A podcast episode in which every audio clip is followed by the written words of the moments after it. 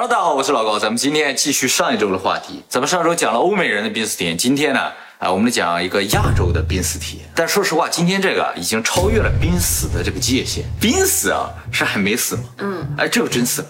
有没有火化完了之后又回来的？我天，那太狠了！也正因为如此，今天讲的这个人啊，他看到的东西比上一期那个人还要多，而且啊，他看到了很多我们以前提到的内容，比如说宇宙的起源、他看到了，大洪水。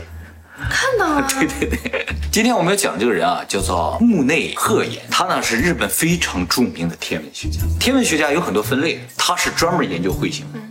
他这一生啊，总共找到了四颗彗星，大家可能会觉得比较少啊，但其实作为彗星探索家，这是相当多的。恒星啊比较好找，因为它发光；彗星它不发光，而且运动特别快，它只有靠近恒星的时候闪一下光就消失了。就在这闪这一下，你要没看它的话，你就不知道它在哪。所以这个墓内啊，在世界范围的天文学界都是特别有名的啊。尤其他在一九九二年发现了一颗彗星啊，差点就让他得上诺贝尔奖。那么后来呢，为了表彰他在天文学界的贡献，还把一个小行星的名字命成他的名字。那么这个人的一生啊，其实一点都不坎坷，但是呢，却偏偏经历了三次死亡体验。三次，呃，都是因为呢突如其来的怪病。那么首先要强调一下，这个人没有任何宗教信仰，哎，而且呢是个标准的科学家。他在这个自己濒死体验之前，也是完全不相信死后的世界。那么他第一次濒死体验呢，是在一九七七年，当时呢他只有二十二岁，当时他突然得了一种非常非常罕见的病——上肠间膜动脉性十二指肠闭塞，马上送到医院去了，抢救无效死亡。他死了四十分钟之后啊，哎，突然复活了。那么据他回忆，在他死亡的这四十分钟，他经历了很多不可思议的事情。首先，和欧美人一样。他看见自己在一个漆黑的地方，在很远很远的地方看到一点亮光，他就慢慢的走向那个亮光。他走进这个亮光，他说是一个洞的入口。他进去这个洞，发现是个隧道，一下把他传输到了某个地方去。这跟爱本就很像。到那个地方是个什么地方呢？一片草原，上面开着各种鲜花。他走出这个洞啊，然后脚踩在这个泥土上，哎，有触感，哎，能感觉到泥土软软的，然后还有草从他的脚缝伸出来这个感觉他都有，他是光着脚，光着脚，他往前走，没走几步，突然间看见前面一条大河，就河的对面就隐隐约约能看见。然后他走到河边，一个小木船放在那儿。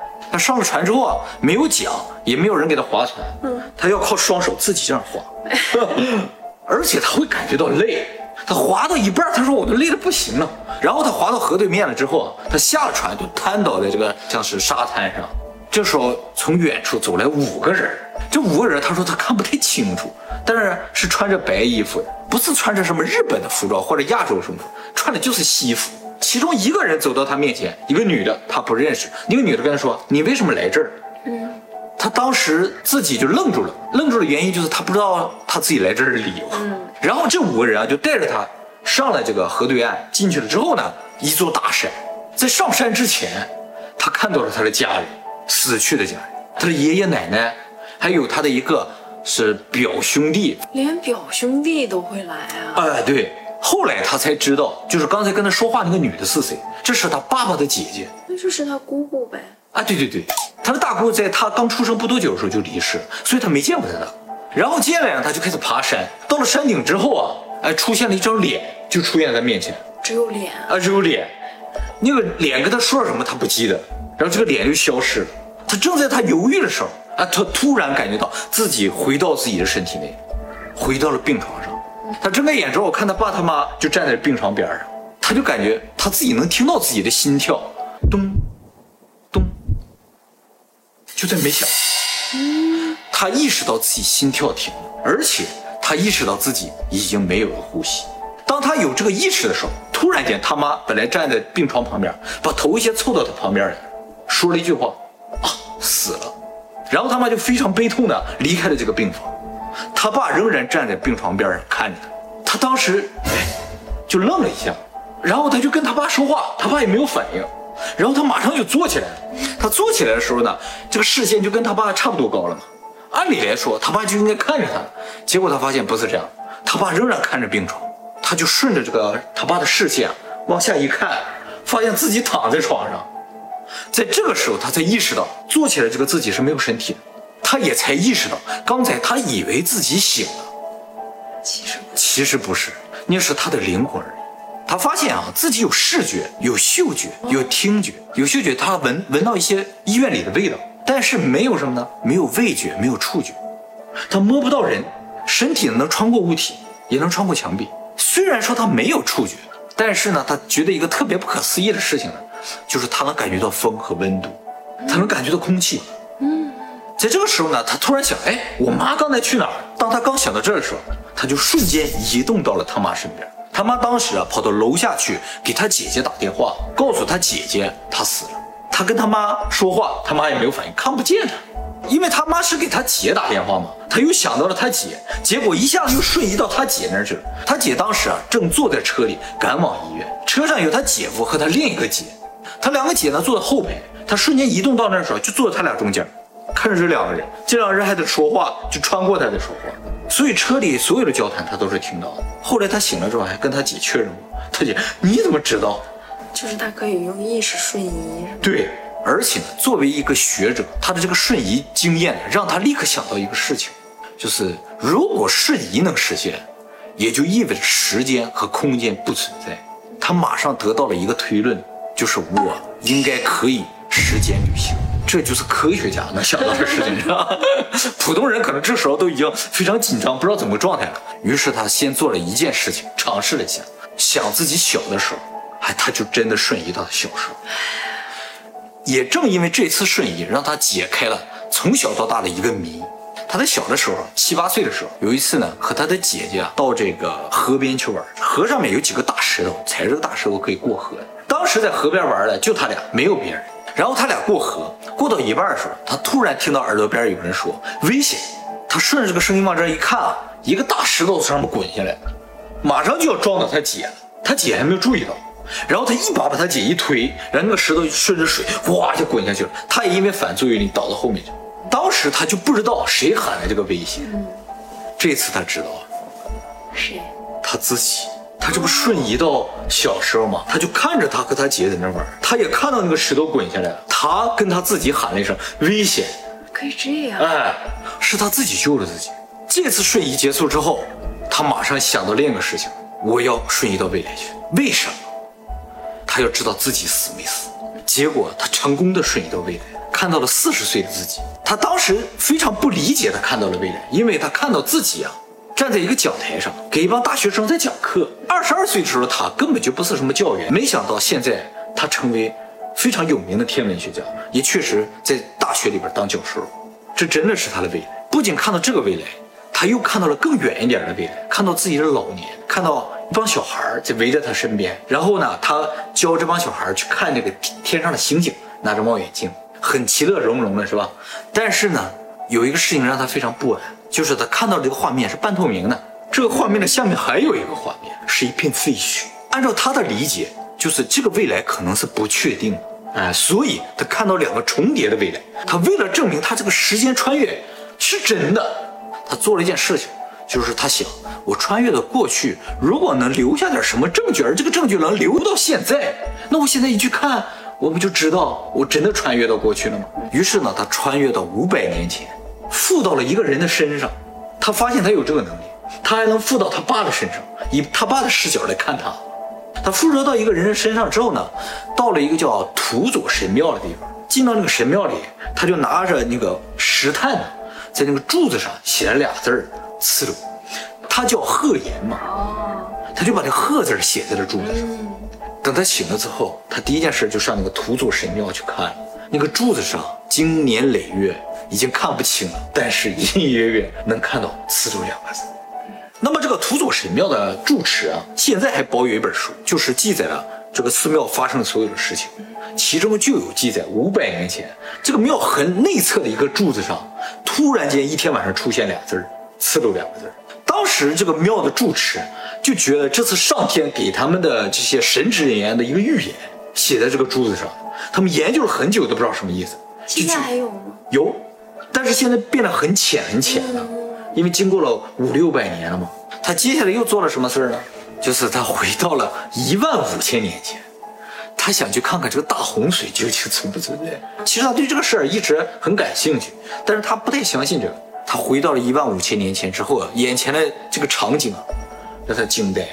这个地球上全是水，而且看到了诺亚方舟。有哦，哎，他说他看到的诺亚方舟和经书里写的呀，和传说的是不一样的。嗯，什么呀？诺亚方舟啊，像个叶子卷起来，像个桶一样的。哦然后他还进到这个诺亚方舟里边去了，里边有三个巨大的球，这个球是干嘛的他不知道。而且诺亚方舟不止一艘，哦，很多。就他看至少五十艘，全都一样的。嗯嗯，哎，那合理。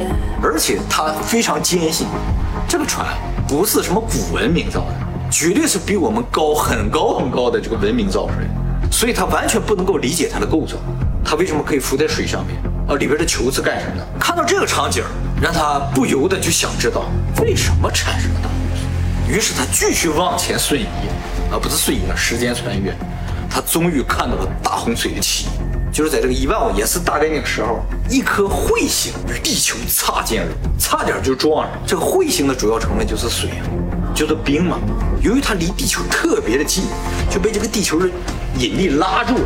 这彗星的大部分的冰就被拉上了地球之后呢，通过大气层就变成了水，大量的水就注入到地球上去了，结果让地球的海平面整个升高了两千米。在那之前呢，地球上已经有高度的文明，就是亚特兰蒂斯。他说，对，亚特兰蒂斯人身高三米到四米左右，生活的地方呢是现在的海平面以下两千米左右的地方，而且他还看到了恐龙。有啊。他说，在一万五千年前的时候，那时候还有恐龙，而且啊，恐龙并不是我们想象的说它是地球的霸主什么的啊，它只是一种动物，而且呢，当时亚特兰蒂斯人是饲养恐龙，这个恐龙啊是个很好的交通工具，就像我们的马。对对对，非常的可爱。为什么我们现在人看到恐龙的化石啊，什么都会感觉到特别的可爱啊，非常的喜欢，就是因为以前啊，我们是养它们的，不是它们吃我们的。养恐龙，啊，对对对，那真的有能飞的吗？有啊，有能飞的恐龙，而且亚特兰蒂斯文明自己有飞船。然后这个大洪水注入下来之后啊，这个亚特兰蒂斯的一大部分人就跑了，坐他们的飞船离开了地球，到哪去了？他们到金星去了。一部分人到金星，有一部分人跑跑到更远的地方去了。我们现在看到这个月球是什么？它呢，就是那颗彗星的核。这个核外边全是冰，然后那冰全都落到地球上，它就是个核了。我们月球上有很多陨石坑啊。嗯，他说这陨石坑啊，不是它来到地球之后被砸的，它原先就这样。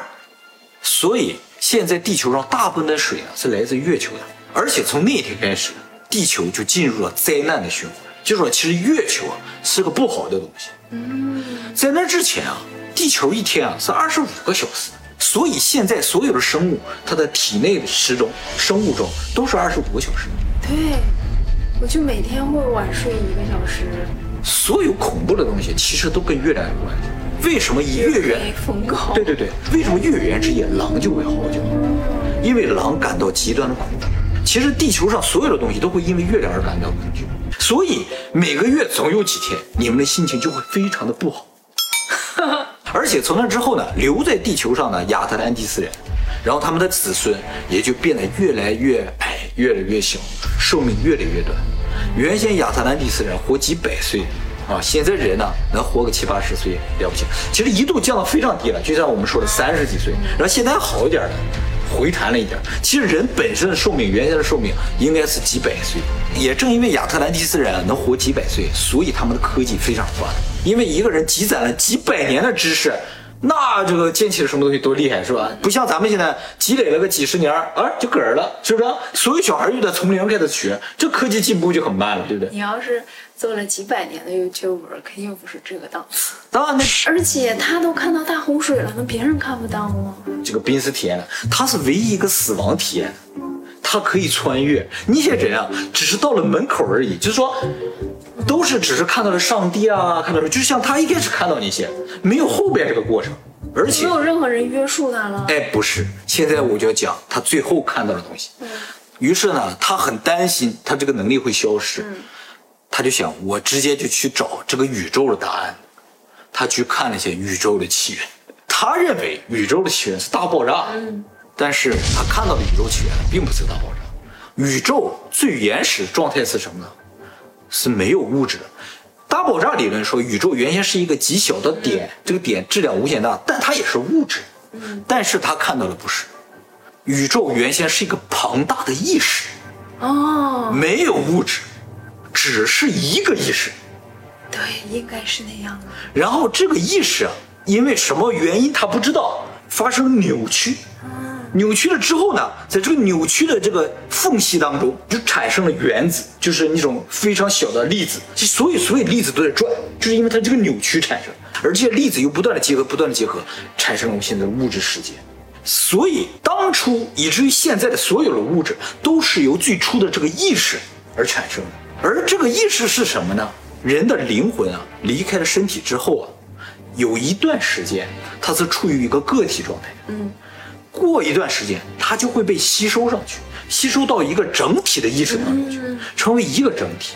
所有的人现在我们看都是分开的个体，但其实我们都来自于同一个意识，最终也会回到同一个意识当中去。但可是他死去的爷爷奶奶都已经死去好久了，怎么还是独立在外面？哎，对他对于这段他是有他的解释的。他觉得，你看到的那个河也好，你看到亮光也好，这绝对是大脑的幻觉。他并不认为这个是真正的死后的世界。他觉得什么？就是人在马上就要死的时候，因为极端的恐惧，身体呢就会分泌一种像多巴胺那种，让你不感觉到痛苦。而这个东西呢，就会让你产生幻觉。而他经历他小的时候，他看到了宇宙，看到大洪水，他认为这绝对不是幻觉。而且呢，他理解了什么叫地狱。比如说，有一个人对另一个人做了非常的不好的事情，这个犯了罪的人，他的灵魂离开躯体的时候，因为他要和被伤害他那个人的灵魂最后要结合在一起，也就是说，他对别人做的坏事，做的不好的事情，那些痛苦，他自己都要再重新体会一遍。他做的坏事越多，他要体会的就越多。哦，要中和一下。呃，最终都是要重新，因为你们是同一个灵魂。这个体会的过程就是极端痛苦、极端恐怖。所谓的地狱，其实就是一种一瞬间的感受，然后最后所有灵魂都被吸到同一个母体当中去，就结束了。其实咱俩是一个灵魂，你就是我，我就是你。那你为什么会放一些？这是我的外观，我的外形而已，跟灵魂没关。我灵魂很圆的。你要知道，你跟马云都是一个灵魂。我死后也要体验一下他那种有钱呗。对，作为对你的惩罚。然后他还提到，就说这个生命的起源，因为他看到大洪水啊，他也知道了生命是怎么来的。嗯，怎么？他说地球啊。是真的是极端特别。以前地球上那个水啊，因为日光呢，比如紫外线照射或什么，它就能产生生命啊。而现在地球上的水，你不管怎么照射，不管怎么弄，它都不产生生命。为什么？因为现在地球上的水都来自于月球，并不是原先地球本身的水。我们老说水是生命之源，其实并不是这个水，而是我们原先地球上很少量、很少量的，在。现在海拔以下两千米以下的那些水，才是真正原先地球上能够产生生命的水。讲了这么多，你还有什么不理解的吗？关于这个宇宙，应该都已经明白了是吧？不，我还是需要质疑的。不如我亲眼看见的，我也不能听他瞎说呀。也有可能过去是由意识决定，不一定他的过去是那样的，别人的过去。嗯，这也是我比较关注的一个点，就是说，所谓的他看到的未来和过去啊，好像都在他这条支线上。对，你想他看到他自己小的时候，他看到的未来也是他的中年，他的老年，这是否就意味着这是我们的未来呢？对，不一定，不一定啊。他看到的方舟是卷起来的，我们看到的可能就是方的。难道我们每个人的过去都不一样？他看到的是哪个。你怎么倒下了？你不是录完了吗？没有，还在录呢。录还录啥呀？接下来跟你谈谈，对，跟你谈谈你刚才刚才这几分钟都经历了什么？如果真的灵魂回去可以改变一些事情的话，那所有人最终都要经历一下这个所谓的死亡体验嘛，在那个时候。都会去改变一下自己，所以我觉得每个人的世界是不一样的。所以说，你现在如果过得好的话，就说明他是在不断的帮你，就未来的你在不断的帮你。你要现在过得不好的话，就说明他没来帮你。就说明你没有回到过去。什么情况会造成我没有回到过去，去帮我自己？啊，我知道了。其实这个世界是这样的，其实人呢，这一辈子都会有几个瞬间，就感觉啊好险啊好幸运，都会有这么几个瞬间。而这几个瞬间呢，就应该是未来的你在经历死亡体验的时候，你的灵魂在那短暂的，就是能够穿越的时间里，他回来帮了你一下。他虽然不能够一直不停的帮你。但是他经历了你的一生之后，他已经知道你生命中哪些地方有坎坷，哪些地方有不好，有什么各种各样的。于是他回来只能帮你这一下，然后他灵魂就被吸走了。所以你生命中的那点幸运，那点好事儿，都是未来的你帮的。说明什么？人生是在循环的。那也就是说，现在过得好的人都是循环了几遍了，循环很多次。现在过得不好的人就是第一第一批。对，就是说现在富的、有钱的、各种爽的、寿命长的、能够避除各种危险的、各种幸运的，那都是生命经过轮回了好多次了，每次都回来改一点，每次都回来改一点，每次都回来改一点，让这个生命变得越来越好。我当初就回来改了一件事情，是不是？我就让那个算命的告诉你，说你得找一个方脸的老公，这是我安排好的，这就是未来的我为我安排的。那你为什么要找我呀？是你安排的吗？